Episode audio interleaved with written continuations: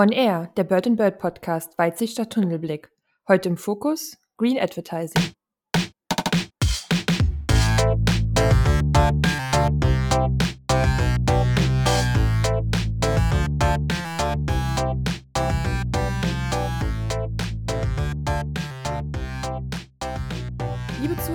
Zuhörer, herzlich willkommen zur heutigen Ausgabe des Bird and Bird Podcasts, in dessen Rahmen wir regelmäßig aktuelle und spannende Rechtsfragen mit erfahrenen Praktikerinnen und Praktikern diskutieren.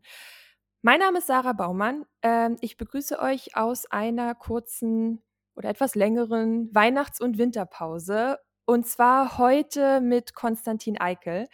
Ähm, wir lernen erstmal Konstantin kennen heute und äh, wir reden mit ihm über das Thema Green Advertising, was immer mehr an Aktualität gewinnt und was mich persönlich auch äh, sehr interessiert und was ich finde auch ein sehr wichtiges Thema ist. Und am Ende erwartet euch natürlich auch wieder die Vogelperspektive, also Konstantins Ausblick oder unser Ausblick auf die Zukunft. Hallo Konstantin. Freut mich. Hallo. Schön, dass äh, du da bist und wir uns virtuell äh, gegenüber sitzen. Ähm, kurz zu dir. Du hast Jura studiert an der Julius-Maximilians-Universität in Würzburg und hast da im Bereich Markenrecht promoviert. Ähm, du hast ein Referendariat in Düsseldorf gemacht und in New York.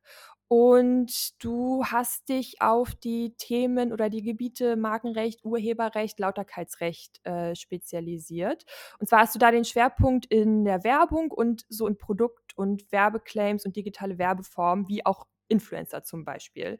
Du äh, berätst zur Zulässigkeit von Werbemaßnahmen und auch deren vertragliche Absicherung und hast oft mit großen Werbekampagnen zu tun und veröffentlichst auch regelmäßig Artikel zu Marken- und Werbefragen und bist auch Autor der Kommentierung zum Arbeitnehmer Urheberrecht und Praxiskommentar Praxis des Arbeitsrechts. Ich hoffe, das war alles richtig, was ich gesagt habe. Das war alles richtig, ganz schön viel, wäre gar nicht nötig gewesen. Aber ja, das ist ungefähr das, was ich tue, genau. Wir wollen dich aber noch ein kleines bisschen besser kennenlernen. Ähm, oder die Zuhörer und Zuhörerinnen wollen dich noch ein kleines bisschen besser kennenlernen. Und wir haben bei uns im Podcast mittlerweile schon so eine kleine Tradition, äh, das Speeddating.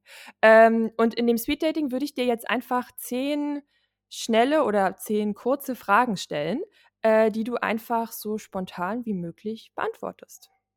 Okay. Hast du Haustiere? Nein. Frühaufsteher oder Langschläfer? Frühaufsteher. Kino oder Netflix? Netflix. Tee oder Kaffee? Kaffee. Viel. Und wie, wie viele Tassen waren es heute schon? Äh, drei. Es geht ja noch. ähm, beherrscht ein Musikinstrument? Nein. Das ist ein bisschen kompliziertere Frage. In Plastik verpackte Biogurke oder plastikfreie normale Gurke? Plastikfreie normale Gurke. Mhm. Was ist, vielleicht jetzt auch so ein bisschen mit Hinblick auf die Corona-Pandemie und dass man nicht so viel reisen konnte, was ist dein Sehnsuchtsort? Mein Sehnsuchtsort ist der Yosemite National Park in den USA. Landleben oder Großstadt? Ähm, Speckgürtel. Speck. Sehr, sehr vermittelnde Antwort. Früher war alles besser, richtig oder falsch? Falsch. Und eine Frage, die mich bei jedem Interviewpartner interessiert, ist, hattest du oder hast du an irgendeinem Punkt, bevor du Anwalt geworden bist, einen alternativen Karriereweg im Kopf gehabt? Äh, ja, ich wollte mein Studium immer abbrechen, äh, weil es mir keinen Spaß gemacht hat, aber ich hm. wusste nichts Besseres. Ich habe gedacht, der gute Affe lässt den Ast nicht los, bevor er einen neuen in der Hand hat. Ähm, ich hätte mir vorstellen können, Kriminalkommissar zu werden. Ähm, aber irgendwann hat es dann Spaß gemacht und dann habe ich es weitergemacht. Ja, cool. Das, das, das beruhigt mich, dass mittlerweile der Spaß gekommen ist. Aber Kriminalkommissar ist ja gar nicht so weit weg zum, äh, zumindest halt zum Strafrechtsteil das stimmt. des Jurastudiums. Ich, ich glaube, ich habe da auch so eine romantisierte Version im Kopf, wie die Arbeit ist. Ich glaube, die ist ganz anders, als man sich das so vorstellt, wie man es vielleicht im Fernsehen mal gesehen hat. Wahrscheinlich, ja, sehr wahrscheinlich. ähm, noch eine kurze Frage. Du hast ein Referendariat in New York gemacht, richtig? Äh, warst du genau. da in der genau. Kanzlei oder? Ja, ich war in der Kanzlei. Ähm, ich habe da im Wohnheim im Kolpinghaus gewohnt, wo ganz viele Deutsche und Europäer wohnen und habe da im Patentrecht gearbeitet. Gearbeitet ist vielleicht ein großes Wort. Ähm, als deutscher Jurist kann man ja in den USA nicht ganz so viel helfen, aber es war eine sehr schöne, schöne und spannende Zeit. Würdest du also Oder kannst du also weiterempfehlen? Ja, auf jeden Fall. Also ich kann das nur empfehlen, das in der Wahlstation zu machen vom Referendariat oder irgendwann mal. Mir hat das sehr viel Freude bereitet. Ich habe sehr viele Freunde dort kennengelernt, mit denen ich auch heute noch guten Kontakt habe. Ja, cool, das klingt super. Da lass uns jetzt mal zu dem Inhaltlichen übergehen. Und zwar wollen wir uns ja heute über das Thema Green Advertising unterhalten.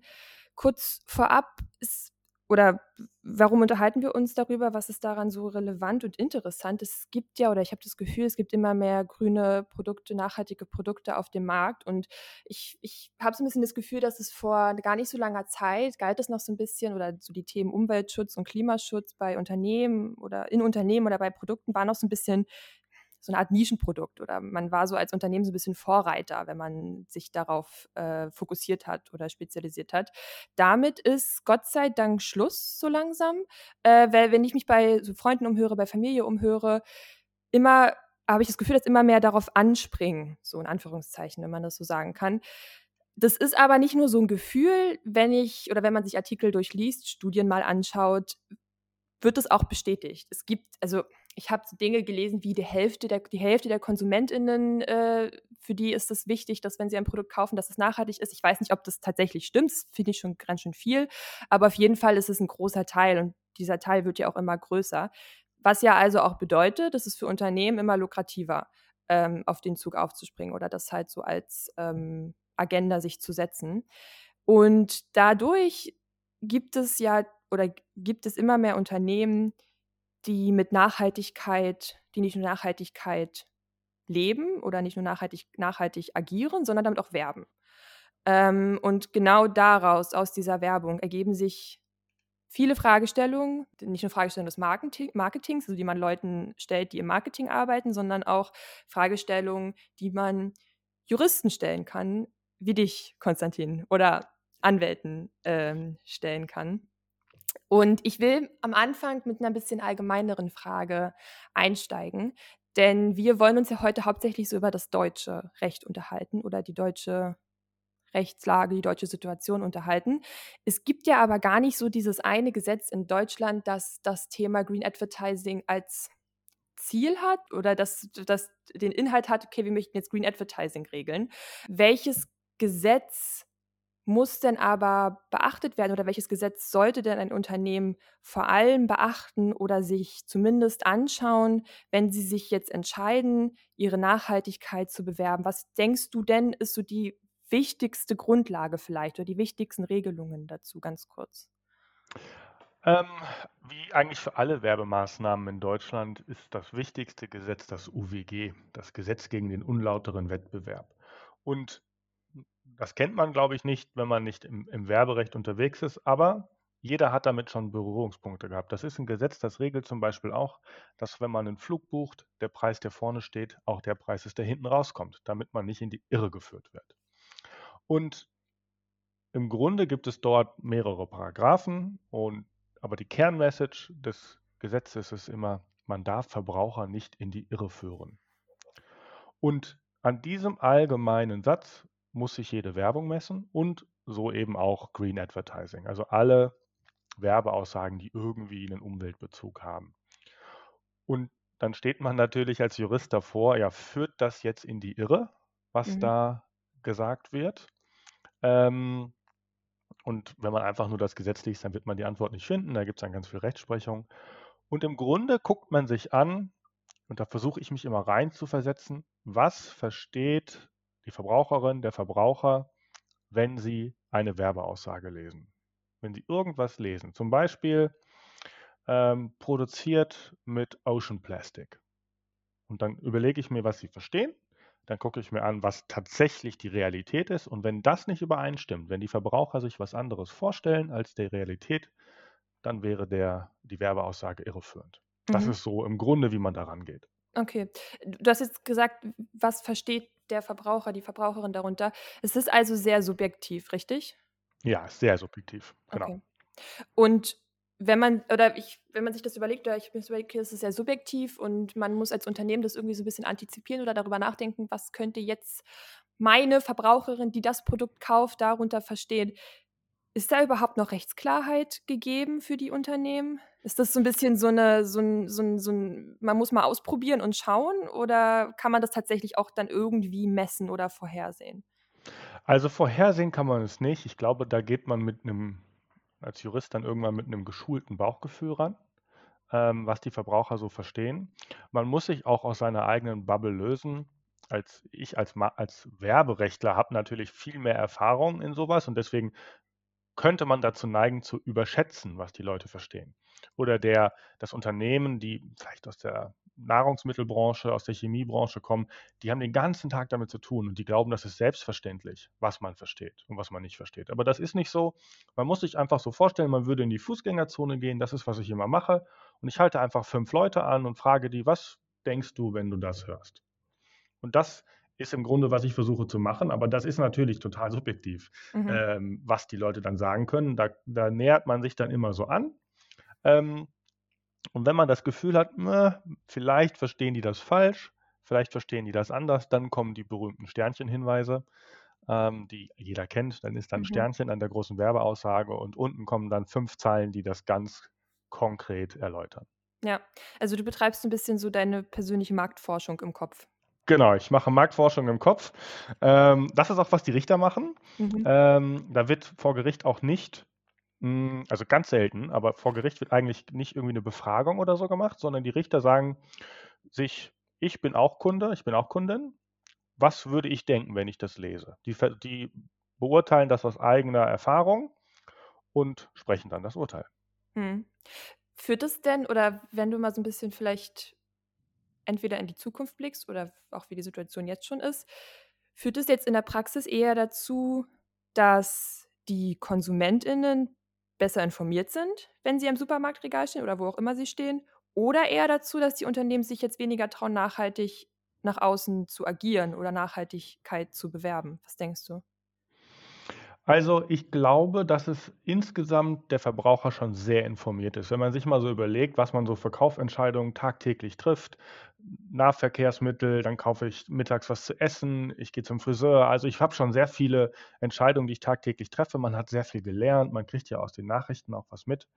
Ähm, und generell gibt es so einen, wir gehen von einem angemessen aufmerksamen Verbraucher aus, der also auch so ein bisschen darüber nachdenkt, was er da kauft. Und das unterscheidet sich dann, wenn man ein Auto kauft, wird man wohl mehr Zeit investieren, als wenn ich mir äh, irgendwo im Supermarkt einen Joghurt hole. Ich glaube aber nicht, dass diese, diese subjektive Komponente die Unternehmen davon abhält, ehrlich gesagt, ähm, nachhaltig zu werben. In meiner Wahrnehmung haben alle Produkte mittlerweile oder fast alle irgendeine irgendeine Werbeaussage, die auf Nachhaltigkeit beruht. Und die EU hat mal so eine Stichprobe gemacht und sich einfach mal in Europa umgeschaut, womit wird geworben in Umweltaspekten und hat festgestellt, dass 37 Prozent aller Werbeaussagen gar keine Grundlage haben. Mhm. Also ich glaube nicht, dass die Unternehmen ähm, Angst haben, weil es so unwägbar ist, was da vor Gericht rauskommt, sondern da schlägt das Marketing, das Interesse an Profit, schlägt alles. Da wird einfach mal gesagt, ich bin grün, Mhm. Und da wird es auf den Markt gehauen. Mhm. Ja, das Gefühl habe ich halt auch, dass es wirklich viel, viel, viel geworben wird mit Nachhaltigkeit, vegan, was auch immer, ähm, bei Produkten, wo es entweder komplett klar ist, dass diese Produkte nachhaltig sind oder vegan oder so, äh, wo man sich denkt, okay, es sind viel, viel Informationen, die da so auf einen ähm, zukommen, wenn man im Laden steht. Denn eigentlich müsste es ja, oder wenn man das, wenn man das mal weiterdenkt, ist ja das Idealbild oder wozu es führen müsste, dass wir wir die Konsumenten sind, unserer Einschätzung irgendwann komplett trauen können. Also wir, dass, dass wir, wenn wir vor dem, vor dem Regal stehen im Supermarkt, dieser persönlichen Einschätzung, die wir haben, wie wir das verstehen, diese Aussage oder diese Werbeaussage, oder wenn wir ein Auto kaufen, dass wir dem komplett vertrauen können irgendwann mal. Das wäre ja wahrscheinlich so das Idealbild und vermutlich ja auch so das, was dem so dahinter, was da so dahinter steckt. Ich persönlich fühle mich aber in vielen Situationen immer noch total überfordert von vielen Nachhaltigkeitslabeln zum Beispiel, die auf Produkten kleben und bin so ein bisschen verunsichert eher ähm, von den vielen Informationen und von den vielen ja, Labeln, die auf Produkten kleben beispielsweise. Kann ich voll nachvollziehen. Es gibt eine kaum zu überblickende Anzahl an Labeln, an Aussagen, an Dingen, die man tun und machen kann. Und bei vielem hat man dann auch, wenn man dann mal die Hintergrundinformationen bekommt, stellt man fest, ich habe was ganz anderes geglaubt. Ich mache das mal an dem Beispiel von, von Ocean Plastics. Vielleicht hat man schon mal so Schuhe, äh, Flaschen, Taschen, irgendwas gesehen, die aus Ocean Plastic hergestellt sind. Made from Ocean Plastic heißt dann ganz oft.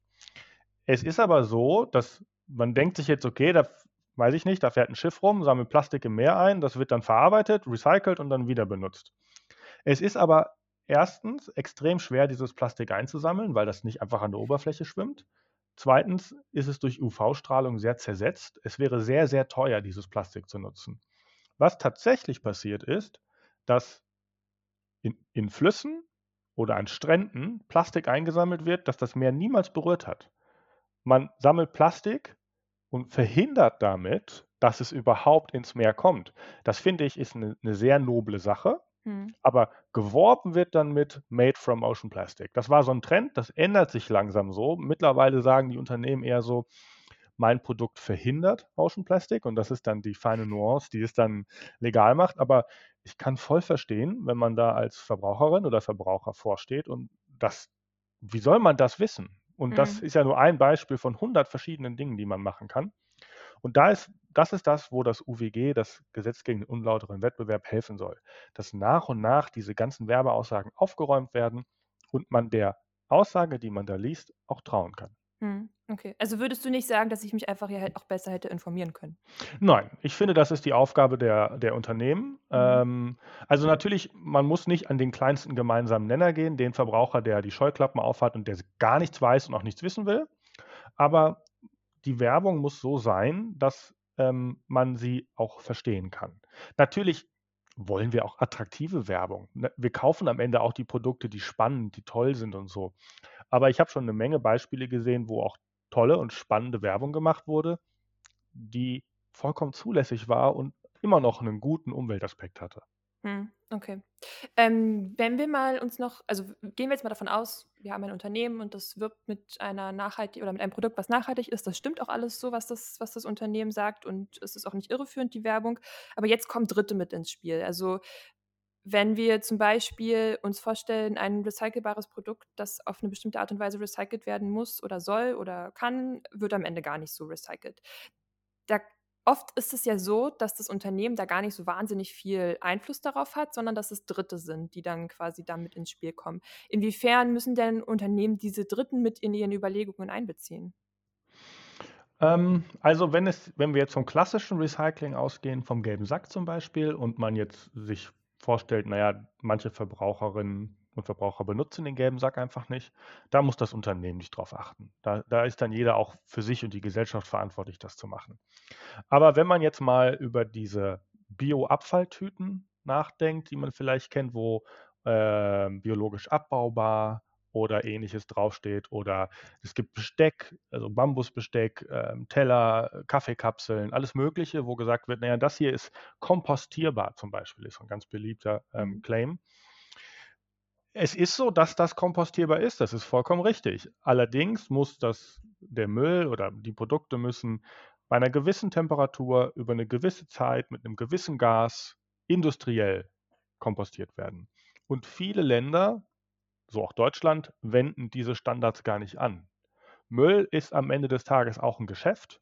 Die ähm, Entsorgungsunternehmen wollen Geld verdienen oder nein, nicht wollen Geld verdienen, aber sie müssen mit dem Geld, das sie haben, auskommen. Das muss alles irgendwie auch funktionieren, denn wir wollen ja auch nicht unendlich Abfallgebühren zahlen.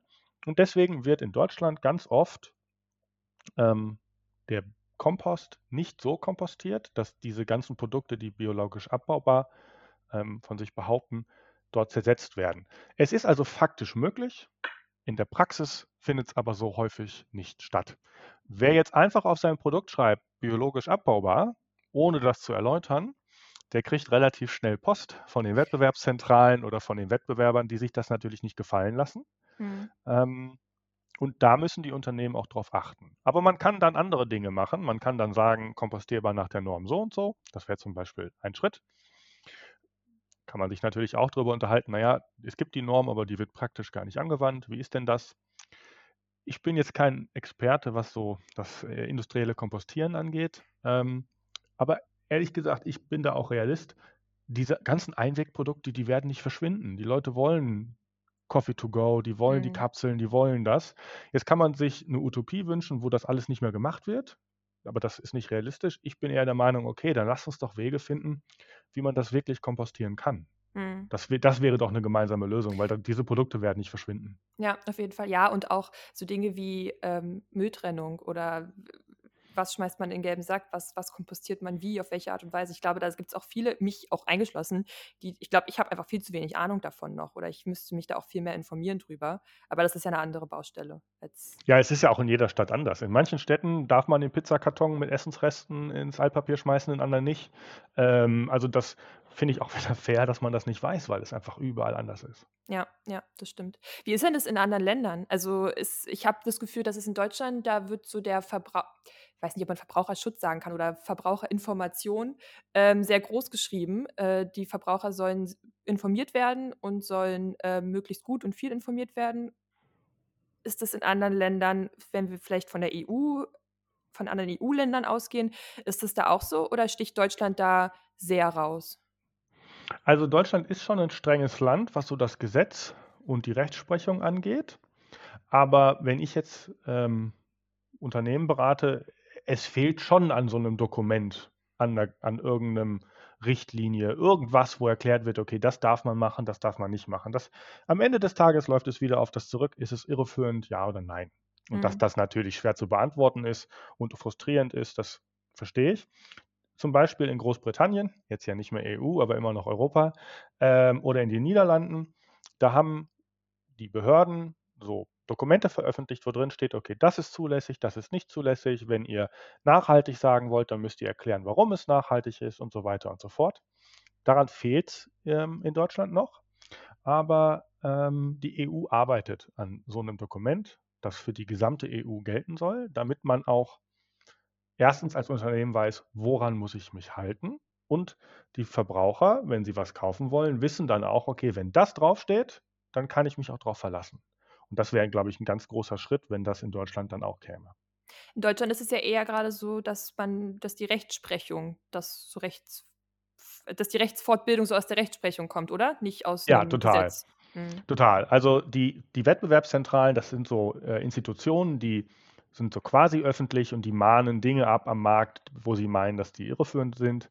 Ähm, die mahnen gerade sehr viel klimaneutral und CO2-neutral ab. Das hat man bestimmt auch schon mal irgendwo gelesen. Sehr Ganz oft oft, ja, ganz oft sind die Produkte in sich selbst nicht klimaneutral, sondern die Unternehmen, die kaufen Zertifikate oder ganz praktische Beispiele, die, die sponsoren in, in Ghana neue Öfen für Häuser, damit da kein Öl mehr verbrannt wird. Und dann wird geguckt, naja, jetzt verbrennen die kein Öl mehr, sondern nehmen Strom für den Ofen. Deswegen wird so und so viel weniger CO2 verbraucht oder ähm, äh, in, die, in die Atmosphäre gegeben. Und deswegen können wir uns das auf unser Produkt tackern. Mhm. Wenn ich jetzt, weiß ich nicht, im Supermarkt klimaneutral lese, dann denke ich nicht an die Ölöfen in Ghana, sondern ich denke, das Produkt wird schon irgendwie klimaneutral sein. Und was da jetzt zulässig ist und was nicht, das wird vor Gericht ausgefochten und das weiß man dann nach vier Jahren in der letzten Instanz. Aber es ist natürlich irgendwie unbefriedigend, dass das äh, zum Teil so lange dauert. Ja, ja, total. Ähm, wir haben jetzt so ein bisschen oder ganz viel über andere Unternehmen gesprochen und über hypothetische Fälle. Und lass uns doch mal ganz kurz doch mal über das Unternehmen Bird Bird sprechen. Ähm, weil Bird Bird hat ja auch immer mal Aktionen gemacht, zu, ähm, um nach außen hinzutragen, wie dass Nachhaltigkeit wichtig ist und ähm, dass das auch der Kanzlei wichtig ist, äh, Nachhaltigkeit nach außen zu tragen und zu leben. Hast du eine, eine Aktion in Erinnerung, äh, die dir vielleicht besonders gut gefallen hat, die bei Bird Bird stattgefunden hat? Äh, ja, wir haben in, in Düsseldorf ähm, als, also wir haben ähm, einmal im Jahr ungefähr oder ein halbe Jahr haben wir Events und ähm, vor diesem Event konnten sich alle, die wollten, anmelden, dass sie gemeinsam durch die Düsseldorfer Innenstadt gehen und einfach mal Müll sammeln. Ähm, wir haben lustigerweise bei den Stadtwerken vorher angefragt, ob wir das denn machen können. Und die Stadtwerke meinten, ja, könnt ihr schon machen, ihr werdet aber nichts finden. Es ist sehr sauber in Düsseldorf. Ist es so? Ähm, ja, das haben wir gehört. Ähm, dann, dann sind wir mal losgelaufen. Alle hatten eine, eine Zange und, und einen, gelben Sack. wenn man mal so wirklich losläuft mit so einer Zange und mal guckt, was da so liegt, unglaublich viel Müll überall. In den Büschen, Zigarettenstummel überall. Das haben wir über ja, so gute zwei Stunden gemacht. Ich glaube, jeder, der wollte, hatte drei, vier gelbe Säcke voll. Ähm, die Düsseldorfer haben das sehr gut aufgenommen. Düsseldorf ist ja, hat ja sehr viele Altbierbrauereien. Immer bei jeder Brauerei, wo wir vorbeikamen, ähm, haben dann die Helfer völlig unabgesprochen ein Altbier ausgegeben bekommen. Also es hat dann auch noch sehr viel Spaß gemacht. Ähm, aber das hat bei mir auch zu einer zu der, zu der Wahrnehmung geführt, wie viel Müll eigentlich überall ist. Und es gibt ja diesen World Cleanup Day, da wird das ja auch auf, auf ganz großem ähm, einem ganz großen Event gemacht. Ich kann nur jedem empfehlen, bei sowas mal mitzumachen. Das öffnet auch echt die Augen, wie es ja. so um einen rum aussieht. Ja, das glaube ich. Ich äh, lebe hier in Berlin. Also ich glaube, in Berlin hätten wir zehn gelbe Säcke jeweils äh, voll gemacht. Das ist auch nochmal so ein bisschen, vor allem wenn man so in die Parks geht in Berlin. Ähm, aber ja, super Aktion auf jeden Fall. Ähm, ich glaube eh, dass man ähm, so ein bisschen, dass solche Aktionen einem vor allem die Augen öffnen. Also klar hat man am Ende keine saubere Stadt und klar sammelt man nicht allen Müll ein, den man irgendwie findet, aber vielleicht ist man so ein bisschen mehr, ähm, ja, hat man das ein bisschen mehr im Kopf, wie es tatsächlich aussieht und dass man da ja. tatsächlich was machen sollte. Das passt auch zu der Speed-Dating-Frage nach der Biogurke in Plastikverpackung oder der ja. normalen Gurke ohne Plastikverpackung.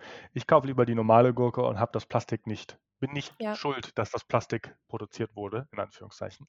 Ich glaube, ich würde auch zu der Antwort tendieren. Ähm, ja, ja, ist keine einfache Frage, aber genau. Man hat halt nicht, man produziert nicht den Müll. Und ich glaube, das ist auch so eine Sache, Müll produzieren, das also wenn man sich so überlegt, was man in einem Haushalt alles an Müll produziert und was man so wegschmeißt tagtäglich, ähm, wenn man nur das mal beobachtet, ich glaube, da werden einem auch ordentlich die Augen geöffnet. Ja, die Deutschen in, im europäischen Vergleich sind, glaube ich, auch auf, also jedenfalls weit oben, Platz drei oder so in der hm. Müllmenge pro Kopf. Und das hm. ist äh, in Zeiten von Corona noch gestiegen, was jetzt nicht erstaunlich ist. Viele Leute sind zu Hause, es wird mehr zu Hause gekocht, mehr eingekauft und so. Ähm, aber die Deutschen an sich, die produzieren schon eine ordentliche Menge Müll. Ja, ja, das glaube ich. Ähm, Nochmal kurz zu dir zurück, Konstantin, ähm, und deine Arbeit als Anwalt. Mich interessiert immer, was so die Arbeit als Anwalt oder als Anwältin in dem jeweiligen Bereich so besonders und so spannend macht. Ähm, wie ist es denn bei dir? Ich habe gehört, oder gelesen, dass du jetzt gerade erst an einem sehr spannenden Fall gearbeitet hast. Und zwar ging es da um das Unternehmen Fashion ID und um den Begriff vegane Daunen. Was hat es denn damit auf sich? Ja, ähm, also das Spannende ist, dass wir immer sehr unterschiedliche Fälle haben. Ähm, am einen Tag haben wir Musik, am nächsten Tag haben wir Bekleidung.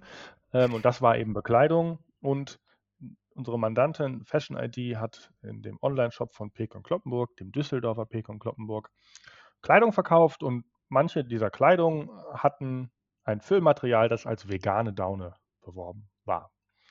Und der Verband der, ja, der Daunenhersteller, der Daunenindustrie in Deutschland wollte das verhindern und hat gesagt, die vegane Daune gibt es nicht. Es gibt eine Daune, es gibt vegan, aber das kann man nicht kombinieren. Das existiert nicht. Und wir haben gesagt, das kann man sehr wohl kombinieren. Die, der Kunde, der das liest, denkt, es wird ein veganer Ersatz sein für das Material Daune. Und das sieht man ja auch ganz oft, wenn man irgendwie im Supermarkt ist, vegan, Punkt, Punkt, Punkt. Das beschreibt mhm. immer, es gibt eine vegane Alternative zu dem, was da eben ersetzt werden soll. Und im Kern ging es um die Frage, darf man das, was ersetzt werden soll, nennen? Oder muss ich so einen Alternativbegriff erfinden wie bei der Milch? Das kennen vielleicht mhm. auch einige, dass man nicht Milch sagen darf. Ähm, und ich bin der Auffassung, es hilft natürlich allen, wenn ich das Ding benennen darf, das ich ersetze und nicht um den heißen Brei drumherum reden muss. Und ähm, das Landgericht Düsseldorf und auch das Oberlandesgericht Düsseldorf haben am Ende gesagt, dass jedenfalls in der Bekleidungsindustrie Kundinnen und Kunden definitiv verstehen, was da gesagt wird. Es gibt eben eine vegane, wahrscheinlich Synthetik-Alternative zu Daune. Und deswegen war es am Ende des Tages zulässig, mit der veganen Daune zu werben. Das hat mich sehr an diese ganze Debatte um Hafermilch, ist es ja nicht mehr, Haferdrink oder nicht mhm. oder Hafermilch erinnert. Wo ja jetzt bei raus, also jetzt ist es ja so, dass auf den Verpackungen Haferdrink steht und nicht mehr Hafermilch.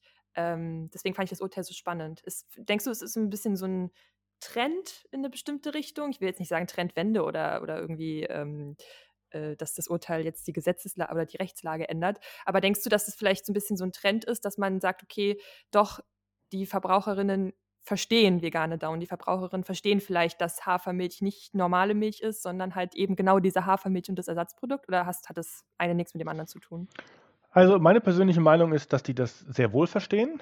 Ähm, bei der Milch und bei vielen Lebensmitteln ist es so, dass es EU-Gesetzgebung gibt, die das einfach verbietet. Man darf Ja. keine Milch sagen, wenn man nicht Kuh, Ziegenmilch oder ähnliches ähm, hat. Hm. Das, da kann kein deutsches Gericht irgendwas tun. Ähm, aber wenn es dieses Gesetz nicht geben würde, glaube ich, dass jedenfalls heutzutage die Verbraucher, wenn sie vor der veganen irgendwas Milch oder vor der Hafermilch, der Kokosmilch, wobei die geht ja sogar, ähm, stehen, Natürlich wissen die, also keiner, der die Hafermilch in die Hand nimmt, denkt, dass das eine Kuh war, die Hafer heißt. Natürlich wissen die, dass das Milch aus was anderem ist. Aber aktuell jedenfalls gibt es Gesetze, die das für Nahrungsmittel verbieten. Und deswegen wird das weiterhin alternative Namen haben. Jeder weiß, was gemeint ist. Es steht nebeneinander im Kühlregal, aber man darf das ähm, Wort eben nicht sagen. Ja, ja, okay, gut, wenn es um EU-Rechtsprechung geht oder um EU-Regelungen. Ich habe mir halt auch gedacht, dass es ja auch so im allgemeinen Sprachgebrauch angekommen ist. Also niemand steht ja im Café und sagt, ich hätte meinen Kaffee gern mit Haferdrink. Ähm, jeder weiß ja, was man da bestellt und dass es Ersatzprodukt ist. Ähm, aber ja, gut. Ähm, lass uns noch mal am Ende, oder wir haben am Ende immer noch die eine Kategorie, die nennt sich äh, die Vogelperspektive. Ähm, und zwar würde ich am Ende gern noch mal einen kleinen Ausblick in die Zukunft wagen oder dich vielleicht fragen, ob du einen Ausblick in die Zukunft wagen möchtest. Was denkst du denn? Wie ist denn das in Deutschland? Findest du die Gesetzeslage oder wahrscheinlich ja eher die Rechtsprechung, ähm, wie du meintest, wie wir herausgefunden haben, findest du die effektiv genug, um so Dinge wie Greenwashing zu reduzieren in der Zukunft?